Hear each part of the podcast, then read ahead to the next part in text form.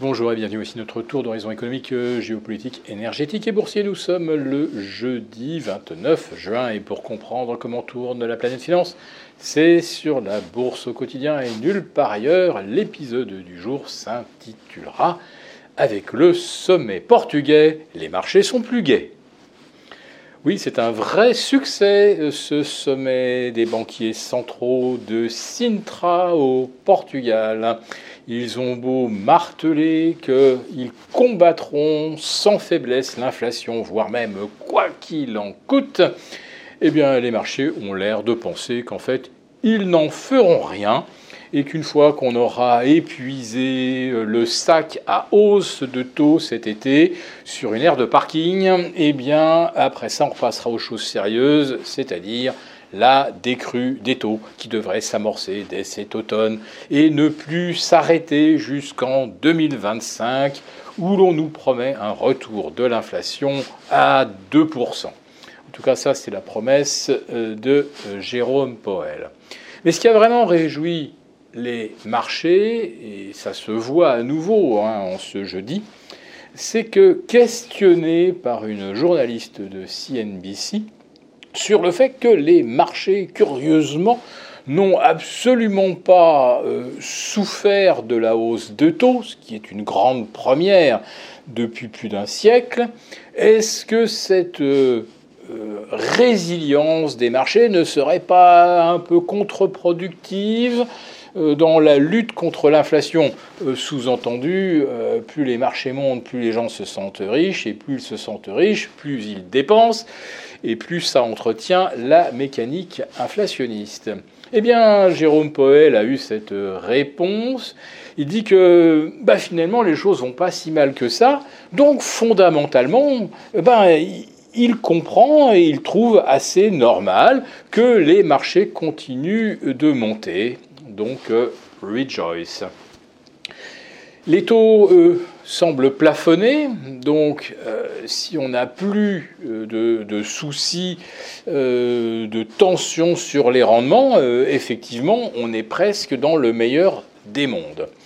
Sauf que dans ce meilleur des mondes, on est quand même sur des, on va dire des éléments de soutien technique qui sont assez inhabituels. On a un S&P et surtout un Nasdaq qui sont soutenus par sept valeurs, comme par hasard les sept premières capitalisations du S&P, et ça va sans dire du Nasdaq. Et vous avez désormais le titre Apple qui représente 7,3% de la capitalisation du S&P 500. Oui, vous entendez bien, du S&P 500. Euh, avec ses 3 000 milliards de capitalisation, c'est plus que la totalité des valeurs du Russell 2000. Et si vous rajoutez Microsoft, alors là, vous êtes à 14,3% de la capitalisation du SP et vous êtes euh, déjà à pas loin de 30% de la capitalisation du Nasdaq 100. Vous rajoutez Meta Platform qui est dans une euh, dans une hausse funiculaire telle qu'on n'en a jamais vu. Regardez le graphique, c'est absolument euh, confondant. Vous rajoutez là-dessus euh, Alphabet et vous êtes déjà très largement au-delà, en quatre valeurs, euh, de la du tiers de la valeur du S&P, pardon, du Nasdaq 100. Donc, ces marchés présentent des physionomies tout à fait inédites mais dont tout le monde a effectivement l'air de se réjouir. Et donc, Jérôme Powell, a priori, n'a pas du tout l'air de s'inquiéter de cette complaisance des marchés, de cette ultra-concentration euh, des achats sur une courte série de titres. Et quand on est euh, sur une série aussi courte, on peut se demander aussi si les raisonnements boursiers ne sont pas eux aussi un tout petit peu courts, tout simplement parce que en fait, on est dans la hausse qui entraîne la hausse. Et oui, parce que tout est géré par des algos, donc plus une valeur prend de place en termes euh, de euh, capitalisation, plus il faut la surpondérer jusqu'à arriver à euh, des situations qui frôlent vraiment l'absurde. Alors, nous sommes presque arrivés à la fin de ce premier semestre, il ne reste donc plus qu'une séance.